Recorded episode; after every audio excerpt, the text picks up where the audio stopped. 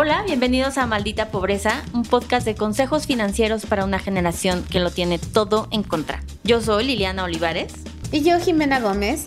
Y hoy vamos a hablar del verdadero villano de nuestras vidas. No Luisito Rey, no la pesca, bueno, también la pesca, pero más allá de eso, el verdadero malo malo, el true evil, ¿no? Como si habláramos el lenguaje Dungeons and Dragons, el true pure evil, que es el SAT. Obvio no es de que sea malo, malo, malo, pero creo que en, la, en el nivel, en el videojuego de la adultez, el final boss es el SAT, ese último rival al que nos enfrentamos y que debemos derrotar. Y la única manera en que podemos derrotarlo es a través de la educación y de entender de que hay una manera de hacer bien lo de los impuestos. Uno, que hay que hacerlo. Dos, que hay que hacerlo bien. Y tres, que incluso si lo haces muy bien, tú puedes ganar y derrotar y ganar y que ellos te paguen a ti. ¿O no? Así, o lo entendí mal. ¿O no es así? ¿O no me, no, no me pagan? Así que, no, totalmente. Este episodio está hecho para, como tú dices, o sea, que tengamos esta frase que aparte worldwide conocida de nadie se salva de los impuestos y la muerte, no importa si vives en México, en Suiza, Estados Unidos, lo que sea, eso habla de justo el nivel de importancia que debemos darle. Y este episodio está hecho de forma muy sencilla y digerible para que respiren un poquito y al menos les demos cierta luz en el camino y ya no sea terrorífico porque es como solo esta institución del mal, ¿no? Y esperemos que sea así y que se logre. Así es que vamos a empezar como que porque siempre hacemos bromas también en adulting de el SAT, pero vamos a saber y entender quién es el SAT, ¿ok? De entrada, el SAT, que significa, nunca me aprendo sus siglas, pero ya me las aprendí, de Sistema de Administración Tributaria. Y básicamente, amigos, el gobierno decidió contratar, hagan de cuenta, así como a, a, la persona que hiciera el trabajo sucio. Y eso es el SAT, ¿ok? El SAT es la persona que trabaja para el gobierno, que pertenece al gobierno y que su única chamba es recaudar impuestos. Entonces, es un poco cuando le hablas mal al del call center. Es un poco así, ¿sabes? Como ese es su chamba, ¿ves? O sea, tiene que cobrarte, tiene que ir a recaudar dinero, porque aparte, algo que desde un lugar muy romántico, pero pues espero que igual sirva y que nos ayude, es entender que los impuestos sí tienen un buen propósito, ¿sabes? O sea, en teoría, again, acuérdense que este, este podcast es apolítico y no nos vamos a, a detener en esto, pero en teoría el sistema está hecho para que los impuestos tengan un buen uso. Y entonces imaginemos que tú, yo, Jimena, pagamos nuestros impuestos y con ese dinerito logramos que se hagan cosas buenas en nuestro país, ¿no? Esa es como la versión más romántica que puedo decirles al respecto, pero en especial sepan que todo lo que tiene que ver relacionado a los impuestos, ustedes lo van a ver directamente con el SAT. Y el SAT, eh, fíjate que le han metido dinero, ¿eh? O sea, sí se han modernizado, le han echado sí. ganitas. O sea, yo me acuerdo cuando me di de alta, que era literalmente tenías que ir a formarte a las 5 de la mañana. O sea, ese era el sistema y era un sistema conocido y reconocido por todos los mexicanos.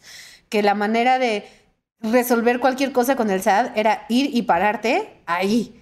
Y ahora la verdad, ya casi casi que sí puedes hacer un bonche de cosas digitalmente. Y bueno, pandemia, y etcétera, etcétera, etcétera. Ya esa, la, las épocas de, de comprarte tu torta de tamal mientras esperas tu turno, creo que ya están atrás de nosotros y eso es súper bueno.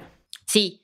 Entonces, es importante que sepan ustedes esto porque cuando tengan alguna duda respecto al SAT, tienen que poner en Google SAT y es ahí donde van a encontrar todas las respuestas. O sea, no, no pueden... Su fuente como en de, la vida. Como en la vida. Pero su fuente de información no debe ser otra que no sea el SAT. Eso es importante saberlo, que es como la fuente fidedigna, ¿no? De dónde recabar información. Y tienen todo un chat de preguntas inmediato, te atienden hasta las 8 de la noche, o sea, como no está tan mal. Entonces, a lo que voy con todo esto es que incluso en el SAT, déjenme decirles, van a encontrar en el canal de YouTube del SAT tutoriales para hacer su declaración de impuestos, ¿ok? Anuales. Entonces, a lo que voy es que sí le tenemos miedo al SAT, pero también es porque no le hemos echado dos minutitos de nuestro tiempo para investigarle, porque sí está allá afuera la información y de forma no tan eh, complicada. Y también eso, ¿no? Que digo, o sea, también es culpa del SAT porque no ha comunicado efectivamente que existen todas estas herramientas que podrías tú consultar. Entonces, creo que justo por eso es bueno que hablemos de esto, porque yo me enteré que había tutoriales de YouTube hace como un mes que Liliana me dijo y fue así de, ¿what? O sea, como, ¿por qué no todo el mundo sabe esto?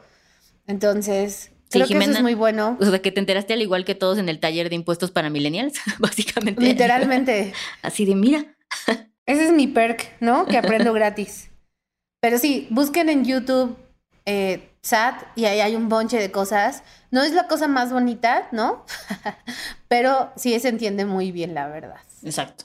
Y ahora, los impuestos. ¿Para qué se usan los impuestos y por qué es importante pagarlos? Imaginen, amigos, que el Estado, el país, pues requiere dinero, ¿no? O sea, básicamente se necesita pagar por todo lo que los servicios que tenemos, que tenemos for granted, por así decirlo.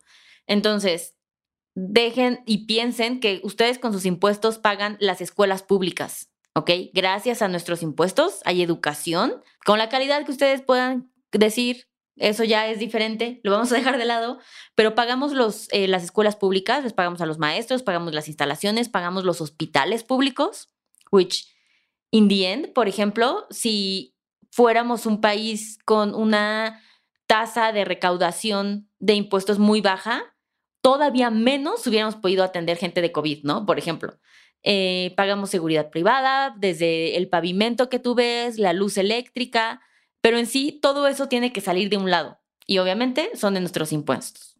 Y con esa, con esa reflexión viene la pregunta de quiénes tienen que pagar impuestos.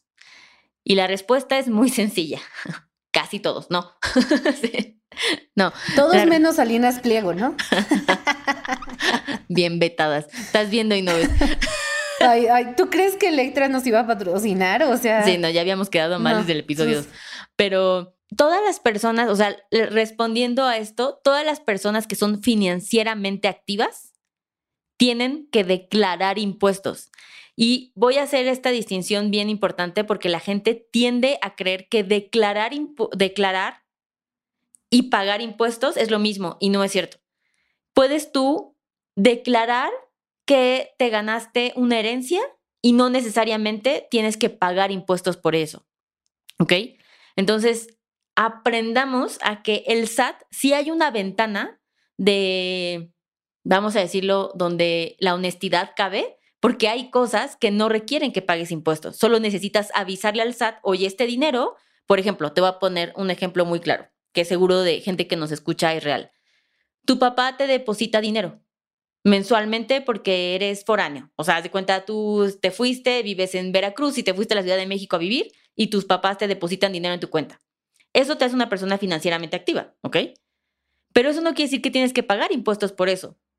Entonces, solamente el SAT se da por enterado a través de tu cuenta de tarjeta, porque todas las cuentas de crédito bancarias, todas le declaran al SAT, por eso viene tu RFC se enteran que tú eres una persona financieramente activa, pero es porque tus papás te dan dinero.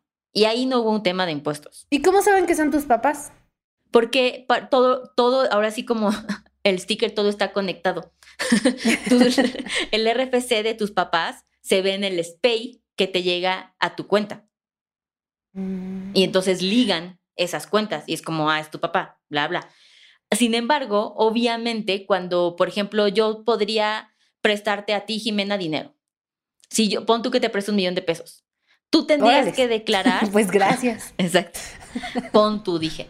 Pon tú que te presto el millón de pesos. Tú tendrías que declarar al SAT que tu prima te hizo un préstamo y eso no genera intereses. Y tendrías que avisarle. Sin embargo, no pagar impuestos de eso. ¿Ok? Pero bueno, regresando a la pregunta, toda la gente que es financieramente activa necesita eh, dar aviso al SAT que estás ganando dinero y después la pregunta sería si tienes o no que pagar impuestos por eso. Ok, pues está muy bien. Solo sigo un poco confundida, pero Elena, cuéntame, ¿qué clase de impuestos hay? ok, bueno, en esta vida, para que sepan, hay como tres diferentes, hay tres clasificaciones de impuestos, ¿ok? Federales, estatales y municipales. Pero los que más nos importan son los federales y que seguro han escuchado, que es el IVA, y el ISR. También el IVA sí me suena. Exacto. Entonces, esos son los famosos eh, y de los que todos quieren saber. Y esos son impuestos federales. Y luego hay como estos impuestos municipales que también seguro lo conocen, tal vez no sepan de qué es, pero sí lo han escuchado, que es el predial. ¿Ok?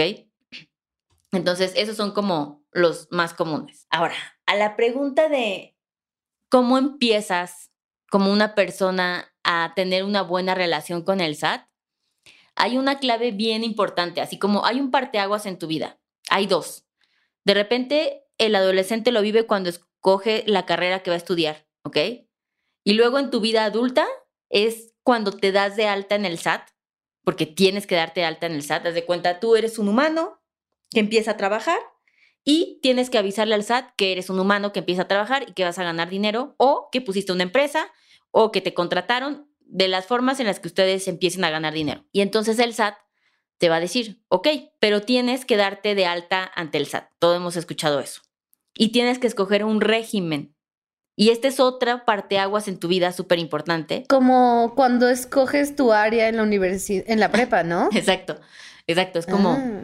tienes que decirle al SAT bajo qué esquema, el régimen es bajo qué esquema te van a calcular tus impuestos, ¿ok? Eso significa y tiene que ver que esté ligado a lo que tú haces. Entonces, cuando tú llegas al SAT y te quieres dar de alta, eh, hay dos opciones muy básicas. Uno es como persona física y ahí hay un montón de opciones, hay un montón de áreas, regresando a tu ejemplo, de cómo te puedes dar de alta o si eres persona moral. ¿Qué es una persona moral? Alguien que tiene una empresa.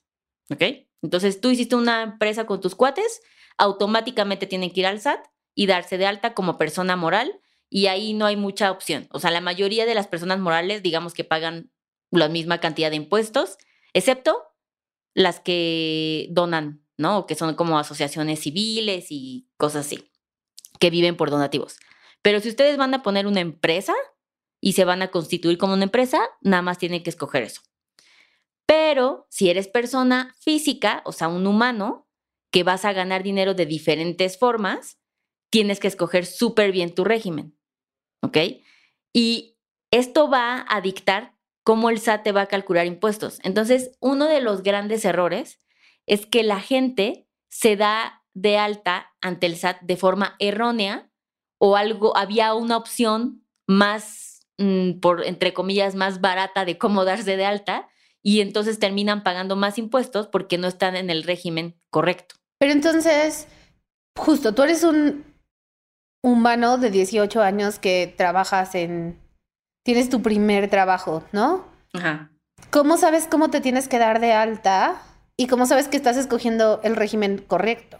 Correcto. Para todo. Porque no lo puedes cambiar después, ¿o sí? No, digamos que puedes em, suspender, o sea, como que decirle, no, ya no voy a ganar nada, ya pausa, pausa, ya déjenme en paz. O puedes agregar de repente otro régimen. Pero hay muchos que los que sí hay un beneficio. Por ejemplo, imagínate una tablita.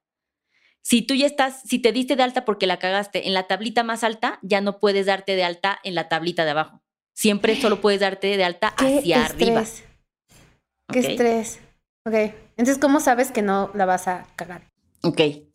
Obviamente, el tema del SAT, amigos, es un tema donde siempre en Adulting les decimos que busquen gente especializada.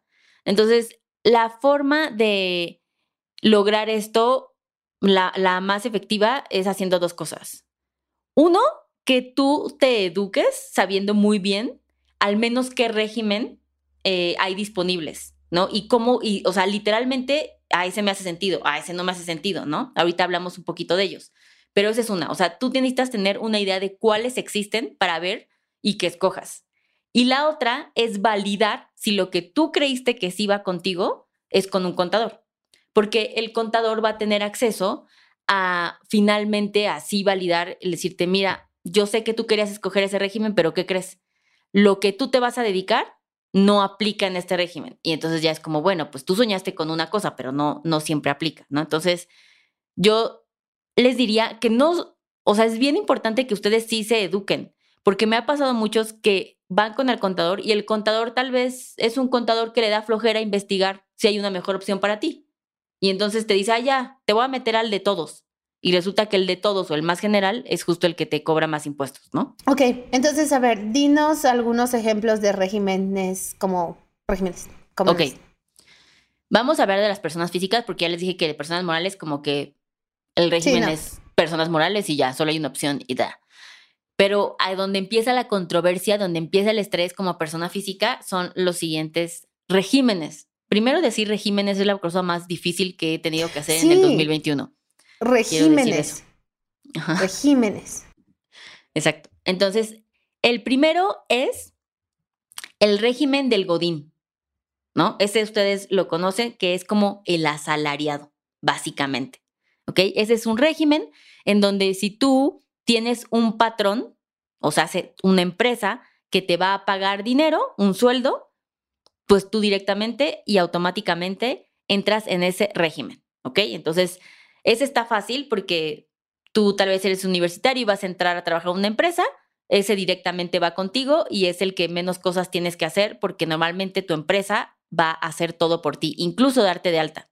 Entonces, ese es un régimen, el de asalariados, y aplica para todos los que son godines y gozan de, em, ¿cómo se dice?, de prestaciones de ley. ¿Ok? Si tú eres alguien que tiene Afore, Infonavit, bla, bla, seguro estás en ese régimen. El otro régimen es el de eh, persona física, persona física con actividad empresarial. ¿Ok? Ese es un clásico del SAT. Ese es el clásico del SAT. Y este aplica para gente que no tiene una empresa, porque fíjate, esa es la diferencia. Es persona física con actividad empresarial, pero no eres una persona moral. Eres tú un humano que quieres hacer eh, actividades, dícese de vender productos. Normalmente tiene que ver con la venta de productos, ¿ok? Pero ese es el régimen de persona física con actividad empresarial. Y aquí puedes em, tener ciertos beneficios, obviamente obligaciones de pagar IVA, pagar impuestos, todo lo que ya dijimos y normalmente este es un régimen para persona física que va a vender mucho dinero. Es, digamos, un pasito antes de convertirte en la empresa, ¿sabes? O sea, como ya, ya no eres un startup, ya no eres un emprendedor, ya vas a ganar un súper varo y estás a nada de constituirte como una persona moral. El paso previo es ser una persona física con actividad empresarial. Entonces, este régimen está bueno si ya estás facturando así un buen de dinero y te está entrando y tienes que dar todas estas facturas, pero pues también no vas a pagar una buena cantidad de impuestos. Esa es la mala noticia. ¿Ok? ¿Y qué, profesión caería ahí, por ejemplo? ¿Qué, o sea, como que, ¿cuál sería un buen ejemplo de una persona física con actividad empresarial? Porque yo pienso, pues, o sea, yo podría tener, yo hago la misma actividad que una empresa. Por ejemplo, un ejemplo de esto es, si tú, Jimena, vas a poner una, siempre digo zapatería, ubica, pero bueno, vas a poner una zapatería. o papelería. O papelería. Pero, ajá, una zapatería. Entonces, ya estás vendiendo productos, estás ganando bastante dinero. Cuando digo bastante dinero, me refiero específicamente a una cantidad de em, más de dos millones de pesos. ¿Ok? Entonces, si eres una persona que está teniendo ingresos por más de 2 millones de pesos, seguramente tienes que entrar en este régimen de actividad empresarial. ¿Ok? Ese sería como el criterio. Y luego está el otro régimen, que es el de persona física, pero con honorarios o servicios profesionales. Y entonces aquí viene este gap de diferencia entre decir, ah, ok, Tú, Jimena, estás, estás abriendo una zapatería, tú facturas con tu nombre, pero es una persona que tiene actividad empresarial. Por eso se llama así, porque es casi una empresa, ¿no? O sea, tienes una actividad que se parece a una empresa. La diferencia de este régimen de honorarios es que para tener este régimen necesitas a fuerza tener un título profesional para llevar a cabo la actividad. Y aquí es cuando entran doctores, contadores, abogados, etc. Por ejemplo, tú, Jimena, haces marketing. Tú no requieres un título para poder ejercer. Nadie te va a demandar por eso, ¿no? O sea, si, si das, si haces un meme, no se te solicita tu título. ¿Dónde está su licencia para hacer meme? Exacto. Entonces tú no podrías entrar en este régimen. ¿Ok? Exacto. Y aquí hay como ciertos beneficios, o sea, la mayoría, esto es como literal, estas profesiones que tienen que tener un degree, un título para llevar actividad, su, llevar a cabo su actividad, ¿ok? Y luego está el bonito régimen, que es nuevo, que el SAT lo hizo en ánimos de aliviar a los emprendedores, que es un régimen que se llama régimen de incorporación fiscal. Incorporación es para la gente nueva, que nunca ha tenido otro régimen antes, excepto si son godines, sí pueden empezar con este régimen también, lo pueden sumar. Pero este régimen está hecho para los startups, para los emprendedores, y tiene beneficios porque pagas em, muy poco de ISR, vas pagando gradualmente el ISR. Entonces, de todos los regímenes que te acabo de decir, este es el que menos pagas impuestos. Eso es lo que quiero decirles, ¿ok? Pero pero justo, ¿no? Como no puedes agregar regímenes, regímenes que tengan, que pagues menos, tendrías que empezar por ese, ¿no? Exactamente. Por ejemplo, tú ahorita estás escuchando ese podcast y tú dices, oye, pero yo soy de actividad empresarial. ¿Me puedo cambiar al de incorporación, al RIF? Vamos a decirle RIF. No, ya no puedes, porque entraste en la tablita de lo más alto y no puedes bajar. Oye, yo soy Godín. ¿Me puedo cambiar al RIF? Sí, porque el Godín, por ejemplo, alguien puede ser Godín, pero también tener un side job, ¿no? Un emprendimiento. Entonces, este régimen puede aplicar para ellos. Y tiene eh, ciertos beneficios, como les decía, de pagar menos impuestos y está topado para emprendedores porque no pueden entrar personas que facturen más de 2 millones de pesos. Si factura, si ganas menos de 2 millones de pesos, o vendes menos de 2 millones de pesos, puedes entrar en este régimen, ¿ok? Ahora, obviamente esto que estamos diciendo amigos es súper general, o sea, necesitan ir y validar porque si su actividad que van a poner, por ejemplo, vamos a poner el ejemplo de Jimena. Jimena hace marketing y necesitamos checar que dentro del RIF exista en el catálogo de profesiones eh, servicios de publicidad o de marketing per se. Y sí existe, by the way por si tenías esa duda. sí está. No, pero pues ya, ya valí. O sea, me hubieras dicho eso a los 18. Sí, una disculpa. Todavía no hacíamos el podcast. Pero no, realmente toda esta gente que está pensando lo mismo que Jimena y quiere odiar a su contador, no los odien porque es relativamente nuevo. O sea, se creó hace poquito. Antes no existía esto, ¿ok?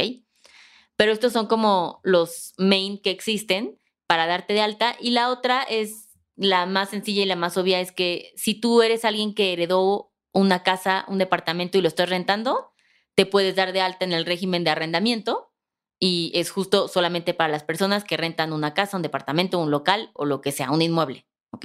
Ok, pues creo que... Qué confuso. ¿Y estos como, como catálogos de profesiones, tú los puedes consultar? O sea, como los así Google, Google. Sí, seguramente si, o sea, si entras al SAT, puedes poner como el catálogo de profesiones que entra dentro del RIF y te van a aparecer, no sé, más de mil eh, opciones. O sea, es por eso te les digo que, que si le, si le preguntas al contador, porque el contador va a decirte como, no, no funciona eso, pero hay una que se parece y entonces ya tal vez puedes elegir esa. Órale. Ok, y hablando de contadores, ¿qué dirías tú que es las cosas que debemos fijarnos para asegurarnos de tener un buen contador. Porque como tú dices, hay de contadores a contadores, ¿no? 100%. Primero déjenme decirles que su contador es alguien que está dado de alta como persona física eh, a través de honorarios o servicios profesionales. Eso quiere decir que el contador suyo de ustedes tiene que enseñarles su cédula. ¿Ok?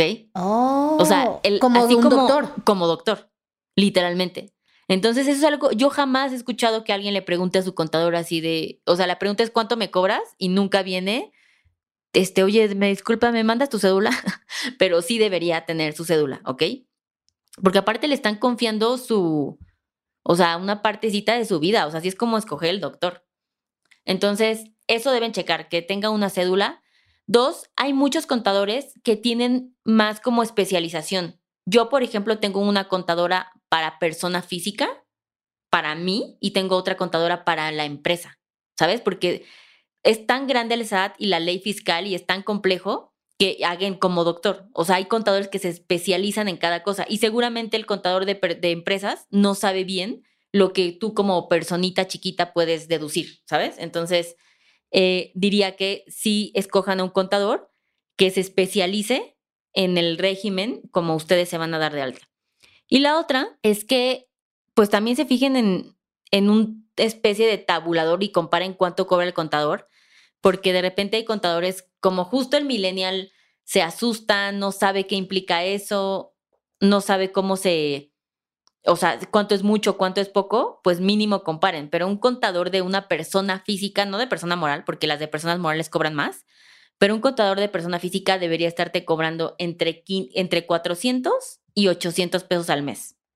Porque me he topado millennials que pagan 2 mil pesos y eso es como, eso es lo que pagaría tal vez un emprendedor a su contador, ¿no? Porque los contadores de personas morales, o sea, de empresas, son más caras. Entonces, ese es un buen rango para saber que tu contador está siendo una persona eh, decente al cobrarte. Vale, súper, pues no sé cuánto le pago, voy a averiguar.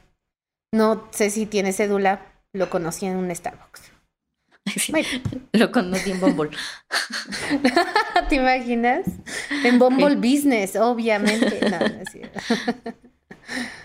ok, súper. ¿Alguna palabras, consejos, últimas joyas de sabiduría que quieres dejarnos antes de cerrar, como algo que, te gustaría que todo el mundo dejara de pensar del SAT o supiera del SAT o considerara cuando estamos hablando de impuestos que tal vez no todo el mundo topa, entiende o lo ve así? Sí, eh, primero creo que sí es súper útil lo del tutorial, o sea, que sepan que hay un tutorial que les va a enseñar a hacer eso.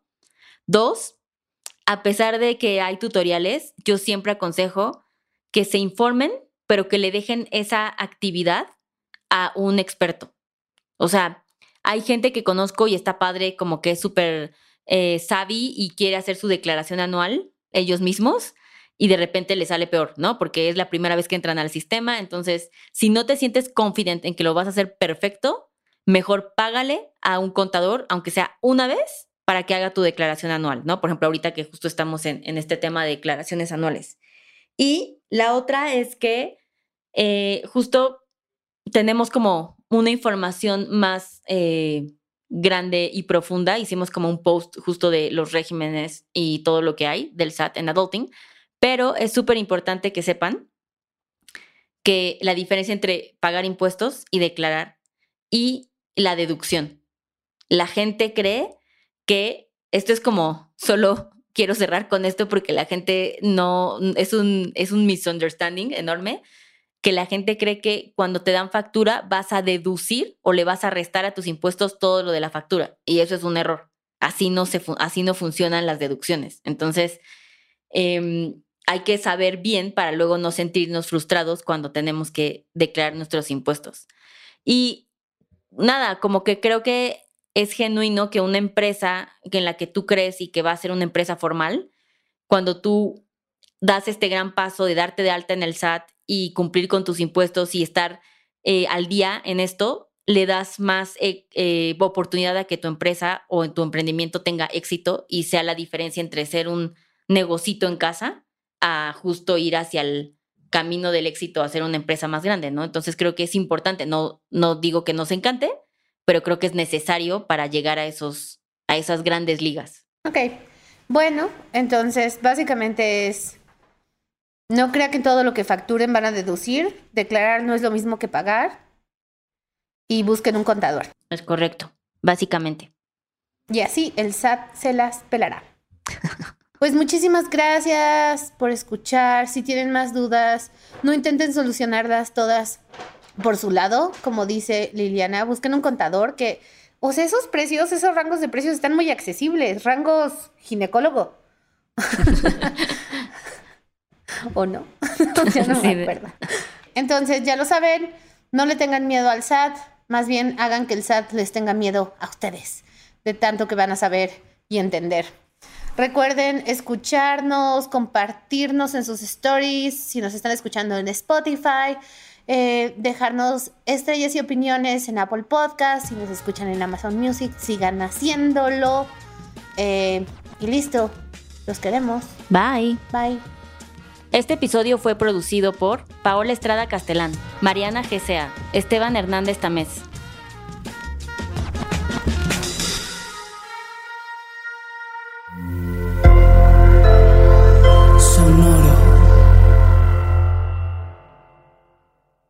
Judy was boring. Hello. Then Judy discovered ChumbaCasino.com. It's my little escape. Now Judy's the life of the party. Oh, baby, Mama's bringing home the bacon. Whoa, take it easy, Judy. The Chumba life is for everybody. So go to ChumbaCasino.com and play over 100 casino style games. Join today and play for free for your chance to redeem some serious prizes. ChumbaCasino.com. No purchase necessary. Void where prohibited by law. 18 plus terms and conditions apply. See website for details.